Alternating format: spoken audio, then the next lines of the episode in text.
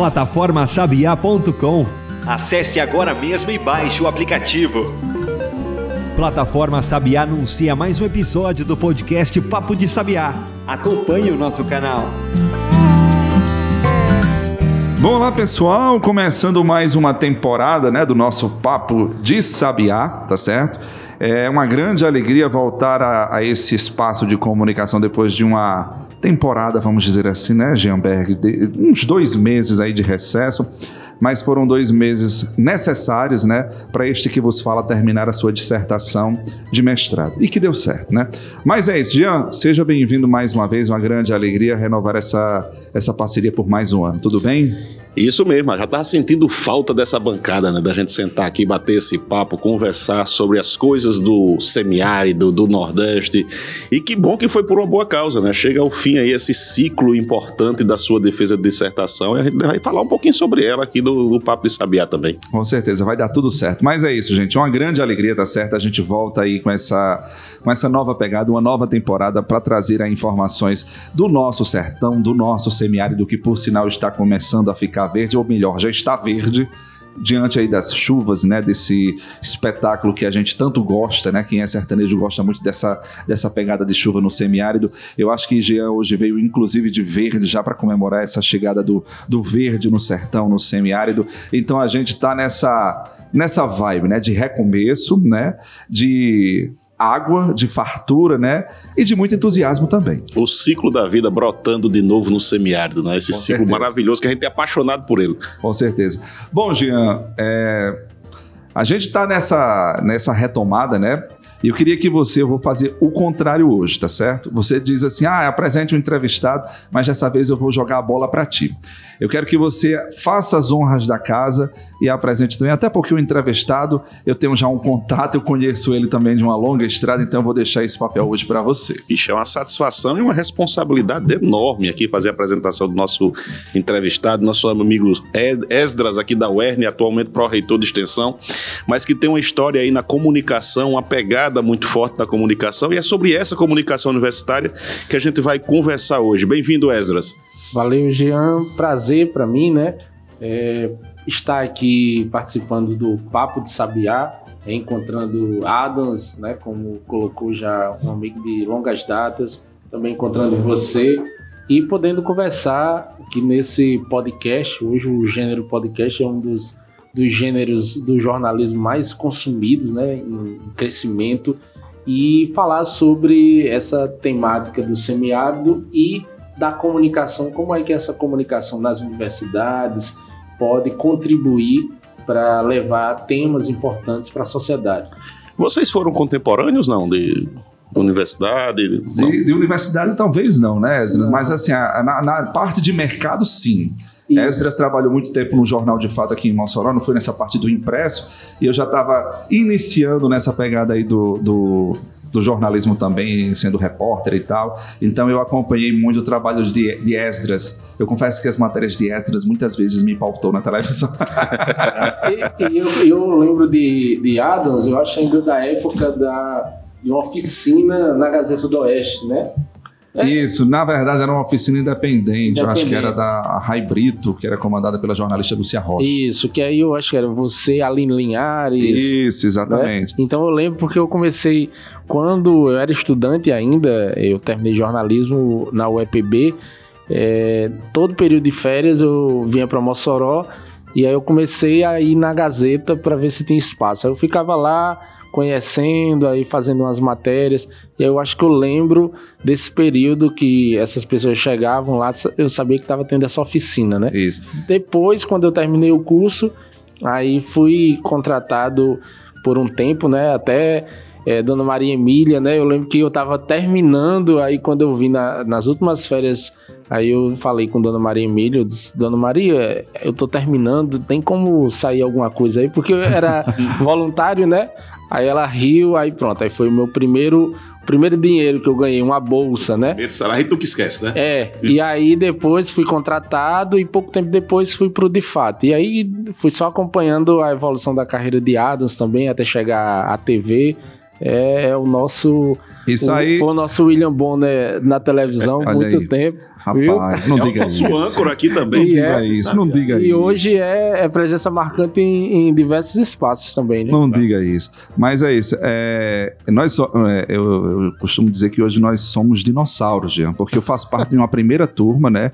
Primeira turma do curso de comunicação da UERN. Ele falou de Aline, mas Aline também, Bruno também, Bruno Barreto.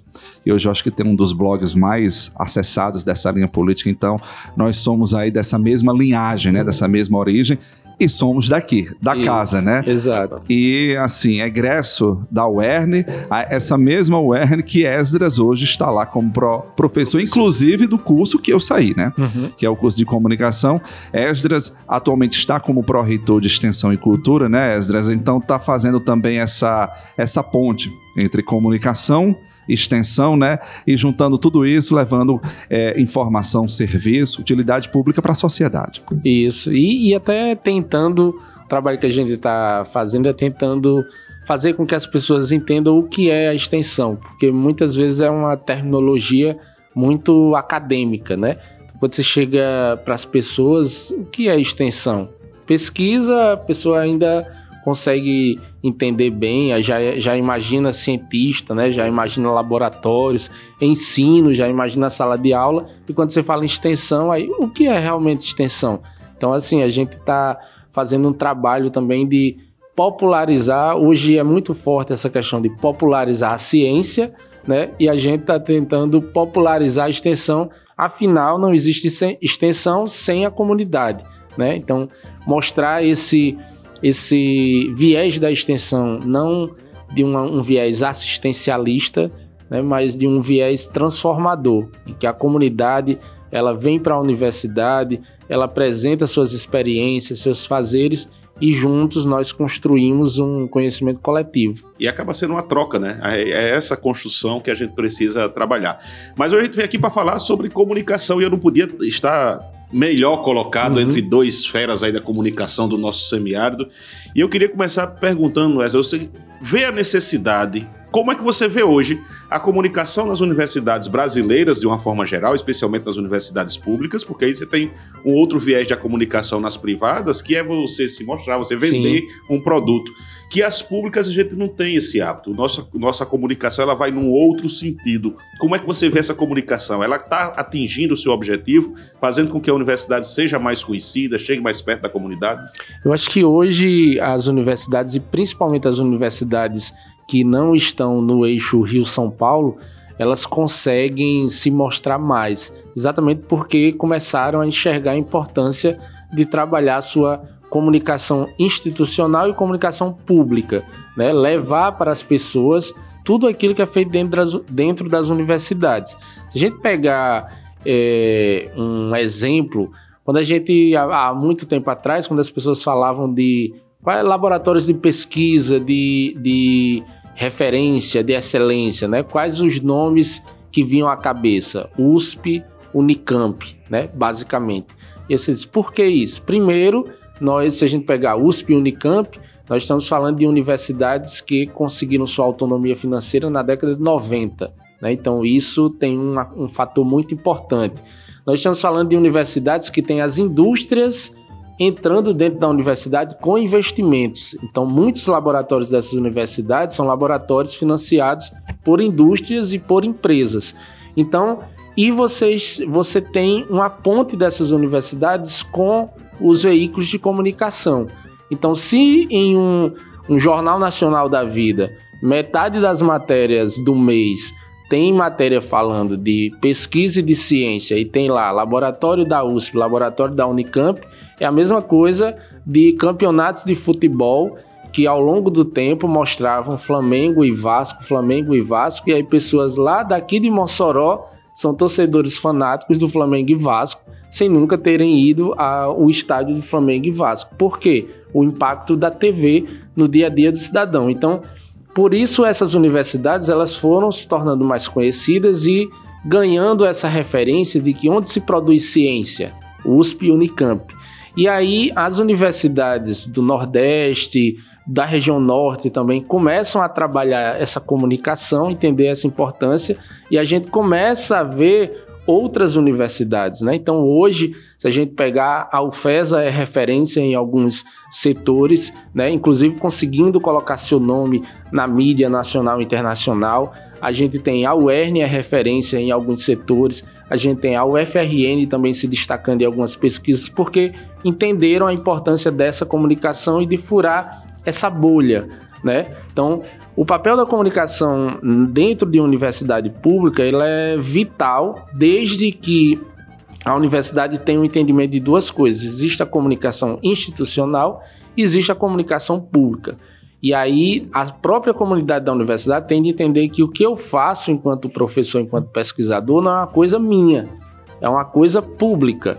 Então não adianta um pesquisador, uma pesquisadora se fechar e dizer que essa pesquisa é minha. Ninguém, ninguém pode saber. Né? Então, assim, é, você está fazendo uma pesquisa só para laboratório, para atingir uma questão de vaidade interna. Então, Exatamente. a pessoa que está lá no bairro periférico, que sua pesquisa tem a ver com isso, ela não está sabendo, como é que você quer que essa pessoa defenda a universidade no momento que a universidade precisa ser defendida, né? É verdade. É, a gente precisa compreender também, nós, como comunidade acadêmica, né, científica, que participamos da, da vida universitária, não só a gente, mas também, enfim, toda a comunidade, tanto interna como externa, que comunicação, quando a gente fala, é também transparência, Jean. Uhum. Porque no momento que você transmite, que você, enfim, divulga as ações, prestações de serviço, pesquisa, ciência e extensão que acontece dentro das suas universidades, você está prestando contas do serviço que essa universidade está fazendo perante a sociedade. Né? Então, isso que Esdras fala sobre a questão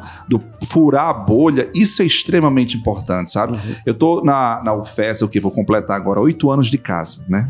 Uma criança aí que tá, tá se desenvolvendo bem. Mas, assim, um dos desafios que a gente vê, né, que a gente observa, eu acho que não só em título de UFES, né? Uhum. Talvez umas instituições mais, outras menos, mas, enfim, isso é, é muito comum ainda na, na nossa universidade, né, na nossa realidade brasileira acadêmica. É a questão mesmo do furar a bolha. Tem professores realmente que se enfim, apossam, né, ou, ou tomam, tomam posse de determinados laboratórios, de determinadas pesquisas e trata aquilo como segredo de Estado. né? Isso. Mesmo na hora dos resultados, que eu acho que é a parte mais importante. Né? Então, eu acho que a gente tem essa missão de furar essa bolha, de convencer, de explicar aquele pesquisador que nós precisamos dar esse suporte à sociedade, ou seja, mostrar à sociedade o que está sendo desenvolvido aqui, os resultados e o impacto que aqueles resultados vai causar na vida deles. É aí que entra a comunicação, de certa forma, também para traduzir, né, Esdras, aquela informação mais técnica, aquela informação mais científica e dizer, ó, deixar ela mais é, é, interpretada. Ela mais interpretada Exatamente.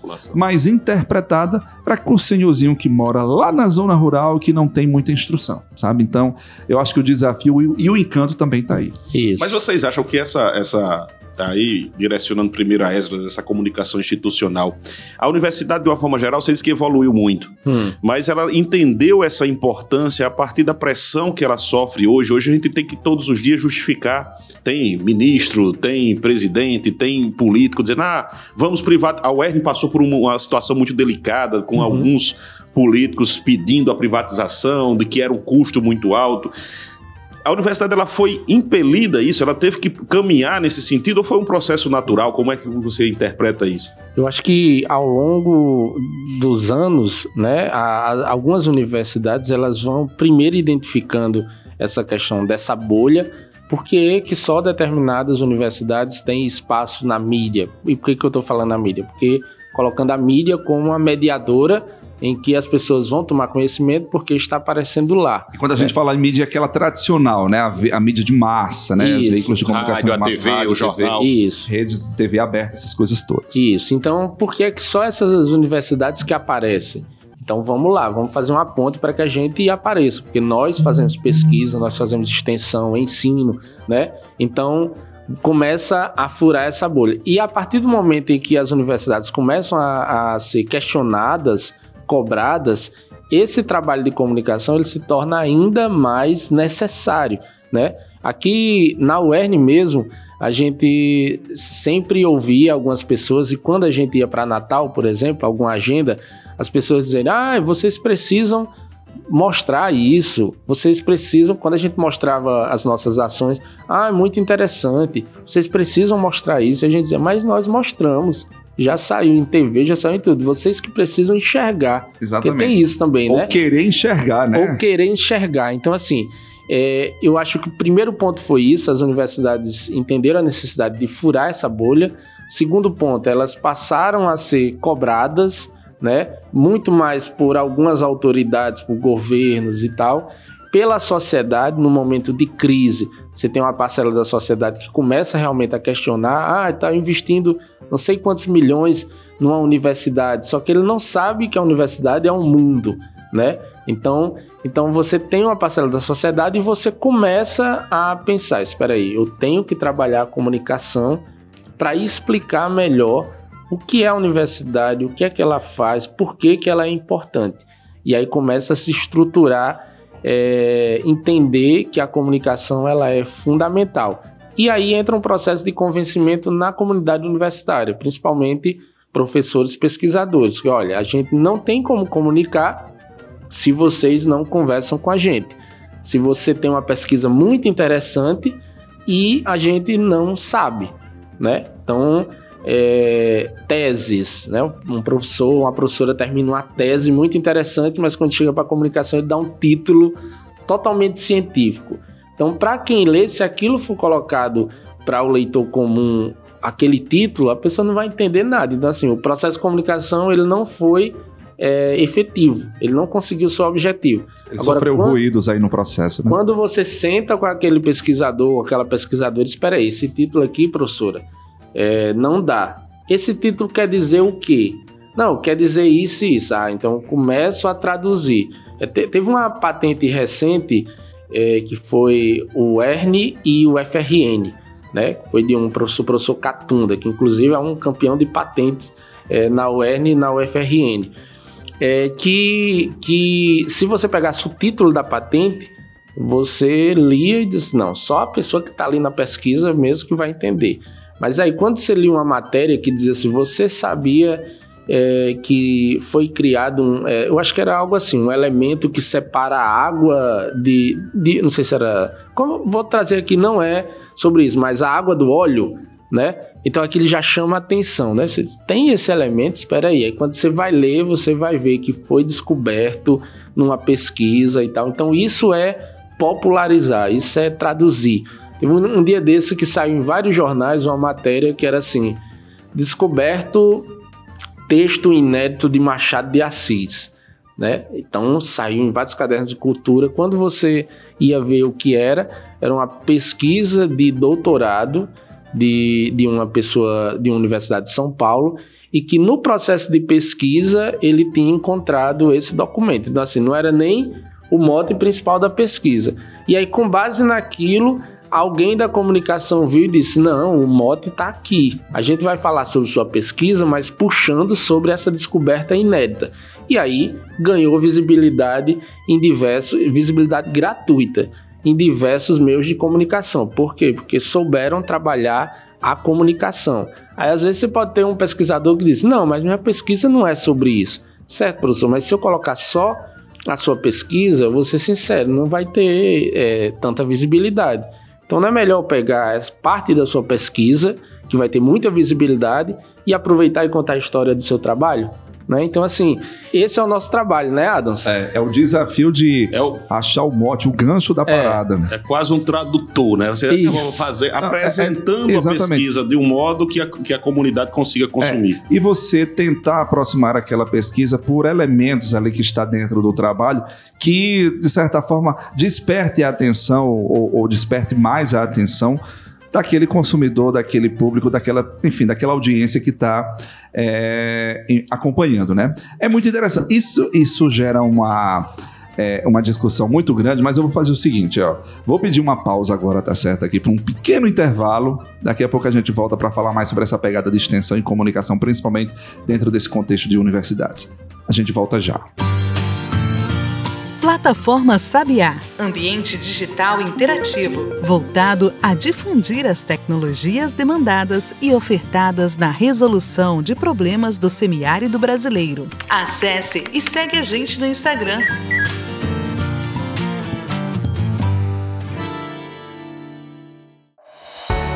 A plataforma Sabiá oferece banco de editais, de ideias e de pesquisadores. Tudo num só lugar. É só colocar a palavra no buscador do nosso site e verificar os resultados. Plataformasabiá.com Vitrine tecnológica do semiárido brasileiro. Estamos de volta com o Papo de Sabiá, nessa, nesse retorno da temporada do Papo de Sabiá, começando a temporada 2022, né? Nossa segunda temporada, tá parecendo Netflix, viu, Adams? Aí vai segunda, Exatamente. terceira, quarta, aí vai, vai a gente longe. vai bater a temporada lá do, da série do Grey's Anatomy. É, o pessoal vai maratonar, né? Vai maratonar, Exatamente. é. Foram quantas temporadas os Grey's? Quem, quem maratonou assistindo Grey's Anatomy? Eu acho que tá tem mais na- de 15, né? Eu acho que tá na décima sétima. Por aí, né? Eu sei que tem mais de 15, né? Então a nossa meta é superar Grey's Anatomy. Eita, tempo para aposentar a gente tem, né? A gente vai demorar bastante ainda aposentar. Hoje a gente está conversando com Esdras, professor da UERN, pró-reitor de extensão, e falando um pouco sobre comunicação, né? Que é um- uma ferramenta hoje muito importante, seja para a empresa, seja para as pessoas, seja para qualquer pessoa que vive em comunidade, que vive em sociedade. E com a universidade é diferente. A gente quer tá, que precisa mostrar a universidade para a sociedade. Uma coisa que me chama muita atenção, Esdras, é que as universidades elas têm especialmente quando a gente pega um histórico da- do, do Enem, por exemplo, do SISU, tem diminuído a procura pelas universidades. Né? A gente tem um histórico aí que nos últimos 3, 4 anos, uma redução no número de inscritos no Enem, com a consequente redução na procura pelos cursos tradicionais no SISU, ou todos os cursos no SISU. Será que a gente está falhando nesse processo de comunicação? Será que a gente está dando a atenção necessária? Está faltando algum, algum, algum ponto aí que precisa ser trabalhado? Qual é a sua opinião em relação a isso? Eu acho assim, é, esse resultado pós-pandemia, ele é um resultado que, de certa forma, eu acho que as universidades trabalharam para tentar reduzir esse impacto, mas assim, não, não se consegue reduzir a, a curto prazo, né? Mas pensando antes da pandemia, quando se tinha já esses sinais, é, realmente as universidades precisam pensar em estratégias de se, entre aspas, vender melhor, certo? Eu acho que as universidades públicas, elas têm de adotar uma, uma parte de uma postura que algumas universidades privadas utilizam, que é essa de vender sua marca. Que falta... As... É, o, é. Quando o Esdras fala, é, terminar, eu tenho até um complemento sobre isso, que é a questão do marketing mesmo. Isso. Então, assim, é pensar nesse marketing institucional, porque às vezes isso se mistura. Acha que comunicação, ah, é a assessoria de comunicação. A assessoria ela tem uma função, que é pegar, descobrir as coisas interessantes da universidade, transformar em notícia, em conteúdo, mas o marketing institucional, ele tem de pensar em reverberar a imagem da universidade. Então, a universidade que não pensa no seu nome como marca, ela não entende esse recado. Então, assim como a Coca-Cola, né, ela, ela tem todo o investimento para essa marca continuar forte. Uma Apple da vida tem um investimento, as universidades têm que investirem para sua marca ser uma marca forte no, digamos, no mercado, no ambiente das universidades brasileiras, né? Porque algumas universidades públicas não têm essa postura, né? Por se você chega ao período do Enem, vamos pegar aqui o exemplo do, do, do Mossoró, de Mossoró, Rio Grande do Norte.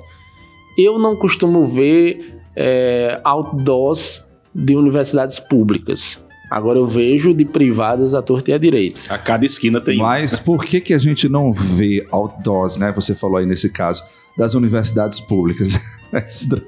Né? Enfim, vale essa reflexão. É Isso aí, to- tocou num ponto bem importante, é uma, da, uma das coisas que é, me afligia muito na época que eu estava à frente da comunicação da UFESA, é porque nós, como universidades públicas, nós temos muita coisa boa, sabe? Muito potencial, referencial de cursos, enfim, conquistas, prêmios. Tudo, tudo, tudo, tudo, né? E a gente não tem força suficiente para fazer isso com o que Esdras falou, né? Porque dentro da seara pública, eu não posso simplesmente, ah, sair um resultado hoje, no outro dia eu colocar um outdoor lá. Como instituição pública, como entidade pública, eu preciso saber se para fazer um outdoor eu tenho um contrato para aquilo, né? Se eu tenho é, é, disponibilidade de recurso locado para aquela ação em específico. Ou seja, são mais ações burocráticas, né? Que às vezes impede. E outra coisa, as universidades públicas, elas agora que estão atentando essa questão do marketing, que a Isso. gente fala, né?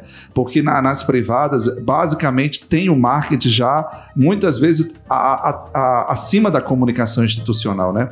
Então, dentro da- das públicas, a gente tem ainda esse processo de marketing engatinhando. Agora que está, enfim, é- é, começando a se sobressair com ações de marketing, por exemplo. Essa semana teve o Reconecta, né, lá na Isso. UERN.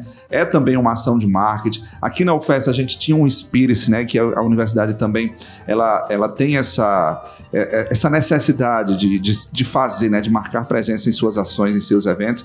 Então é isso. Existe esses, esses pequenos ou grandes problemas, Jean, e público que a gente precisa, com, enfim, tentar trazer para nossa realidade e resolver, né, o, é, da melhor forma possível. E, e- e, principalmente mostrar que quando se fala em investir em marketing, é, às vezes dentro da própria comunidade acadêmica você tem uma resistência, que é, é, é como dizer assim, ah, está gastando dinheiro para fazer propaganda. Interpretam como gastos, né? É, não como, gasto, investimentos. exato.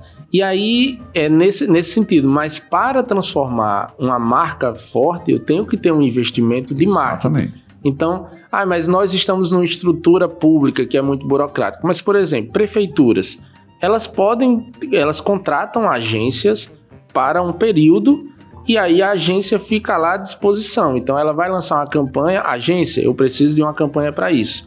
Governo do estado, eles têm agências contratadas com contrato e aí preciso de uma campanha de, de trânsito. A agência faz. Por que, que as universidades não podem também? Ah, não, é porque a universidade ela já tem uma assessoria de comunicação. Mas as prefeituras já têm, o governo já tem. Então, assim, é uma mentalidade que precisa ser desconstruída. Então, entender que a universidade ela precisa investir no marketing. Por quê? Porque senão ela começa a ter queda nos seus resultados. E aí, quando ela tem queda nos resultados, ela começa a ser questionada. Ou seja, se eu tenho uma queda no número de alunos que começam a procurar a universidade, vão questionar. Vocês estão recebendo dinheiro e o número de alunos está caindo? Tá entendendo? Então, como é que eu faço isso? Que mais pessoas conheçam? É através da comunicação institucional e do marketing. A, a- a gente tem uma atividade que a gente realiza na UERN que tem dado um retorno bem interessante, que é a Feira de Profissões. né? Nós fizemos uma primeira edição presencial que foi muito bonita. Nós levamos as escolas para dentro do campus central, né? não fizemos em todos os campos, fizemos um projeto piloto no campus central. E no curso de jornalismo, por exemplo, eu já tive aluno que chegou ao curso e aí conversando comigo, diz, ah, professor, eu vim para jornalismo porque eu, eu participei daquela feira de profissões. E eu vim conhecer um projeto aqui de jornalismo, achei tão bacana e cheguei em casa e disse, mãe, eu quero fazer jornalismo. Teve um que foi para história. Eu achei lá, o pessoal de história colocou, não, biologia, a gente colocou uma amostra, tem um projeto chamado Bioação, né? E os alunos ficaram encantados.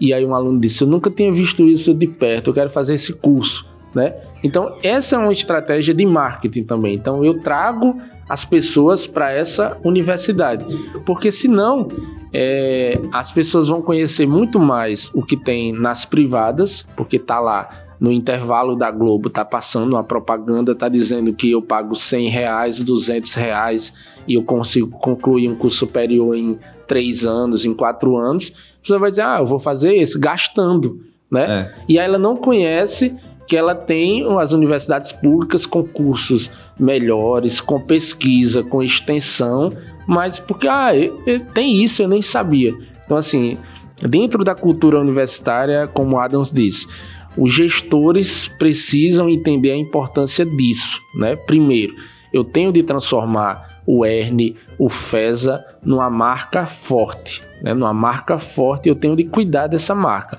E eu tenho de trabalhar o meu marketing para que as pessoas conheçam as ações que a universidade realiza. Então, Para a universidade pública, é um gasto colocar uma campanha no intervalo do Jornal Nacional?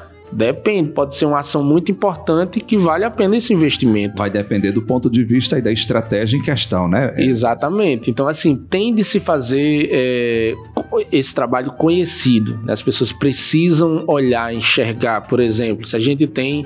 A UFESA tem curso de medicina, a UERN tem um curso de medicina mais antigo. No ambulatório da Fax a gente tem uma série de atendimentos gratuitos. Muitos deles são os únicos do sistema SUS em, é, em Mossoró. Né? E, e, muitas pessoas não sabem que esse trabalho é prestado por professores, técnicos e alunos de uma universidade pública. É Como é que as pessoas vão saber? A universidade tem de mostrar. Informar. Né? Então, assim, a gente está na Proreitoria de Extensão fazendo um trabalho de conversar com as coordenações e de integrar esses projetos, porque às vezes eu tenho muitos projetos fazendo coisas semelhantes, mas cada um no seu quadrado. Então eu não consigo gerar uma repercussão, ter um impacto nisso. Agora, quando eu integro, eu construo uma coisa muito mais forte. Né? É verdade, com certeza. Faz tudo uma diferença no final das contas, né?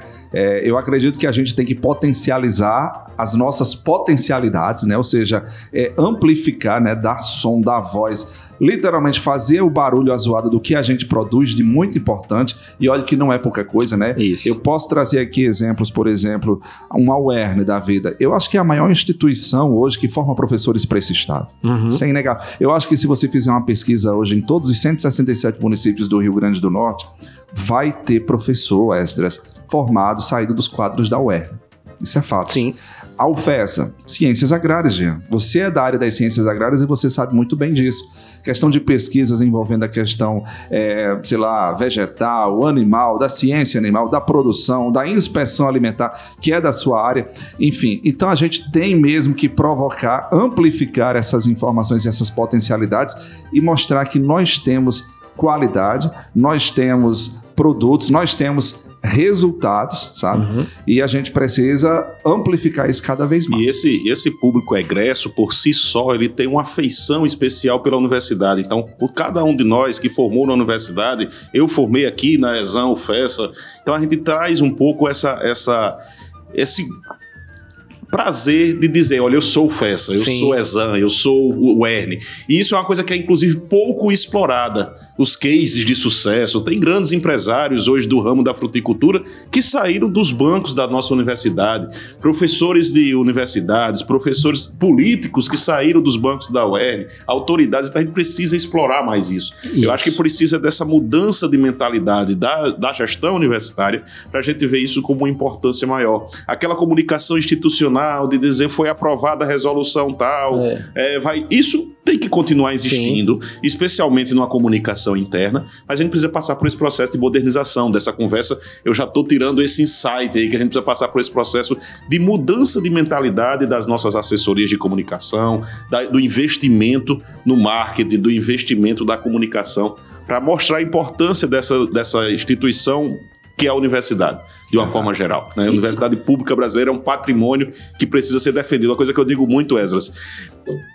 Fui várias vezes, escutei missas, é, cultos, pegando a parte religiosa, que a pessoa, o pastor, o padre vai lá e defende a UERN. Na época que teve aquela ameaça de privatização, todo mundo se juntou e vamos, Sim. ah, vamos defender, porque é um patrimônio da cidade, é um Sim. patrimônio do Estado. E isso é um sentimento que falta a gente despertar mais, a gente incentivar que as pessoas façam mais isso, defendam a universidade dos ataques que ela recebe constantemente.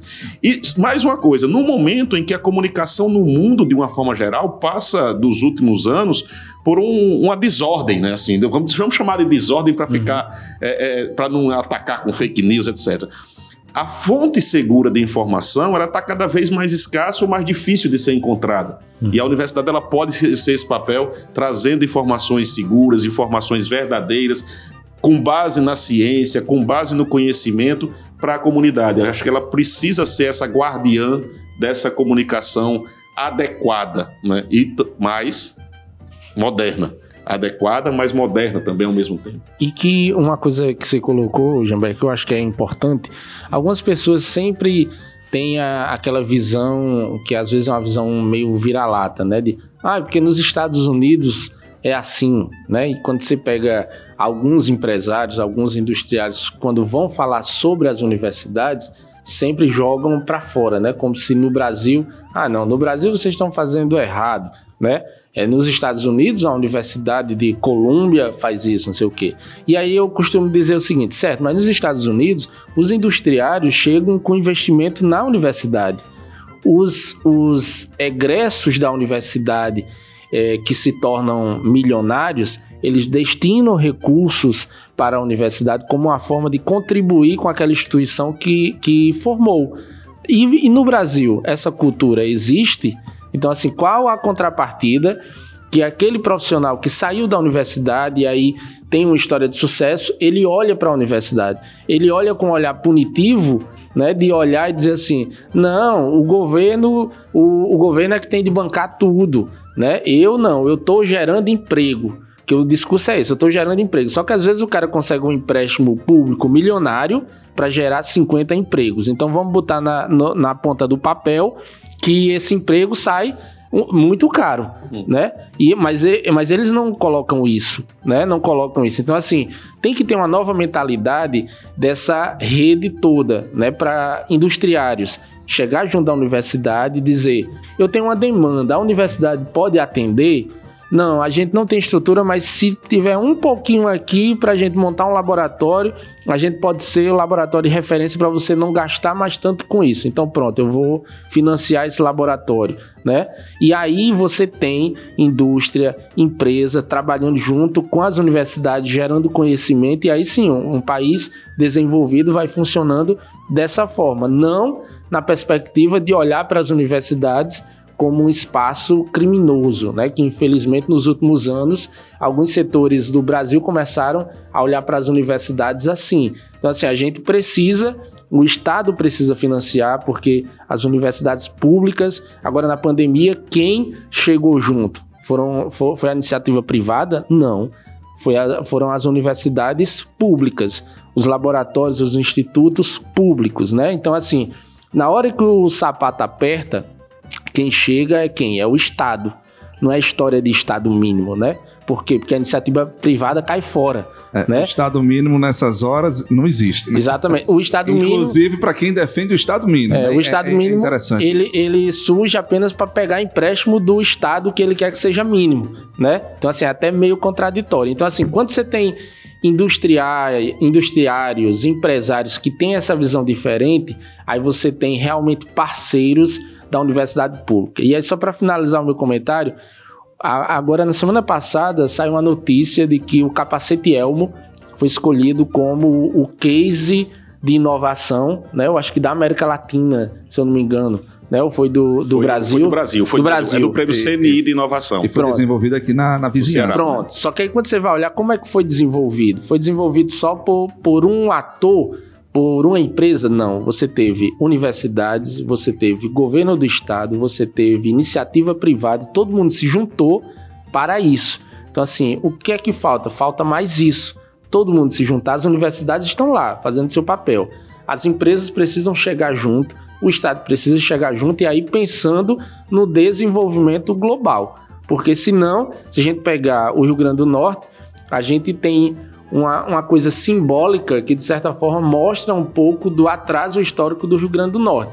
Eu tenho uma BR que ela duplica em sua maior parte e quando chega no Rio Grande do Norte, ela nunca foi duplicada. E aí quando chega no Ceará, ela volta a ser duplicada, que é a BR 304.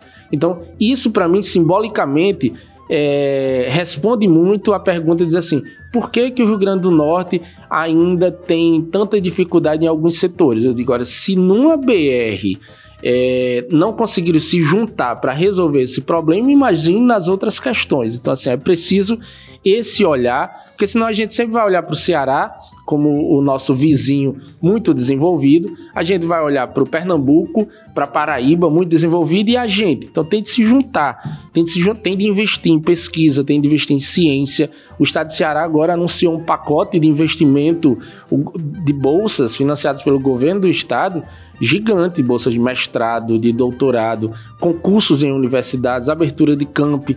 Então, o Rio Grande do Norte, o governo está começando a investir. Então, assim, não tem segredo. Ou você fortalece essas bases de produção de pesquisa, de ciência, ou o Estado será sempre um fracasso. Exatamente. Gente, a gente vai continuar ainda nessa pegada da comunicação, né, pelo próximo episódio, mas por esse, né, a gente vai dar o o nosso ponto final. Agradecer aqui a presença do Esdras, tá certo? Esdras, que é jornalista, que está como pró-reitor de extensão e, e cultura, né? Isso, pró-reitor pró de extensão, lá. Só de extensão, já... é. Porque eu me confundo com o, o daqui da é. UFES, que tem cultura também. Mas é isso, pró-reitor de extensão lá da UERN, tá certo? E é isso. Jean, obrigado também pela sua participação e a gente volta ainda a falar sobre esse assunto. Começamos muito bem, né? Começamos aí com o pé direito, com a mão direita, com a comunicação em alta. Exatamente, vamos falar, gente. É isso. Bom, gente, a gente retorna em breve com mais um episódio aqui no nosso canal. Muito obrigado pela sua audiência e até a volta, né? Até o próximo episódio. Tchau, tchau. Você ouviu Papo de Sabiá podcast da plataforma Sabiá, uma iniciativa da Universidade Federal Rural do Semiárido em parceria com o Ministério do Desenvolvimento Regional. Até a próxima!